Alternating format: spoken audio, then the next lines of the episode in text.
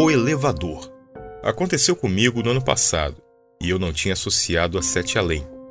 Mas, depois de ver alguns relatos, acho que pode estar relacionado. Nesse dia eu acordei mais cedo que o normal para ir para a faculdade, pois teria uma prova às 7 horas. Como moro um pouco longe, acordei às 5 horas da manhã para não ter chance de atrasar. Levantei, me arrumei rápido, peguei o material para revisar o assunto da prova no ônibus e saí. Tava tão ansioso que nem comi nada. Quando saí, eram umas 5 e meia e ainda estava tudo escuro, mas até então tudo normal. Desci o elevador e quando cheguei no térreo vi que estava diferente. As poltronas que ficam no hall estavam encardidas e quebradas. O chão estava melado com algum líquido que até hoje não sei o que é, mas fedia. E o aparador estava quebrado. Eu assustei na hora que vi, mas a primeira coisa que eu pensei foi que deram uma festa que saiu dos limites. Achei estranho porque na noite anterior não ouvi barulho nenhum de festa, nem movimentação no play, mas era a explicação mais plausível e eu estava mais preocupado em chegar na faculdade e fazer a minha prova. Segui o meu caminho até a saída do prédio, desviando do líquido que estava no chão, e quando cheguei na portaria não vi ninguém.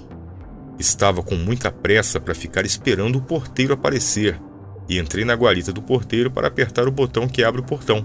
Entrei, abri o portão e quando saí da guarita ouvi alguém assobiando para mim do fundo do prédio.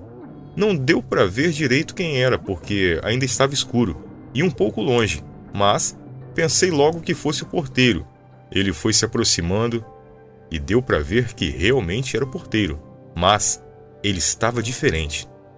O jeito de andar era estranho, e quando ele chegou perto, eu vi que seus olhos eram amarelados. Nessa hora eu senti um calafrio sinistro, porque aquele porteiro trabalhava lá no meu prédio há anos e ele nunca foi assim. Até que ele chegou mais perto e disse: Você não mora aqui. Eu não estava entendendo nada e só queria chorar e sair correndo. E foi o que eu fiz. Quando saí na rua, vi que não tinha ninguém. Seria normal ter menos movimento por conta do horário, mas não tinha ninguém mesmo. Caminhei até o ponto de ônibus e lá tinha um senhor de idade sentado no chão com a cabeça baixa. Parei a uma distância de segurança dele e ele me perguntou que horas eram. Desconfiei, mas até eu estava curioso para saber que horas eram, porque já tinha perdido muito tempo do elevador até a portaria. Peguei o celular para olhar e estava descarregado, sendo que eu havia colocado para carregar durante toda a noite e saí de casa ele estava em 100%. Disse para o senhor que não sabia e ele me disse que eu não deveria estar ali, que era para eu voltar tudo porque estava no lugar errado. Nessa hora, eu nem pensei muito. Dane-se! Dane-se a prova! Eu queria voltar para casa para chorar no colo da minha mãe. Corri de volta para casa e quando passei pela portaria, o porteiro disse que sabia que eu iria voltar. Corri mais ainda. Passei pelo play todo destruído de novo e subi as escadas. O corredor do meu andar não estava igual quando eu havia saído. Estava na mesma situação do play. Tentei entrar em casa, mas a minha chave não entrava na fechadura. Fiquei desesperado. Sem saber o que fazer, sentei no chão e uma pessoa desconhecida saiu da porta, que seria a da minha casa. Era um senhor. Estava usando as mesmas roupas do que estava no ponto de ônibus, mas não tinha como eu saber se era o mesmo, porque o do ponto de ônibus estava com a cabeça baixa. Ele tinha os mesmos olhos amarelos, iguais aos do porteiro, e olhou para mim rindo, sem ter um mísero dente na boca. Ele disse que, se eu realmente quisesse voltar, eu teria que fazer o mesmo caminho que me levou até lá. Como a última coisa normal que eu tinha visto era o elevador, desci as escadas até o play e subi de elevador.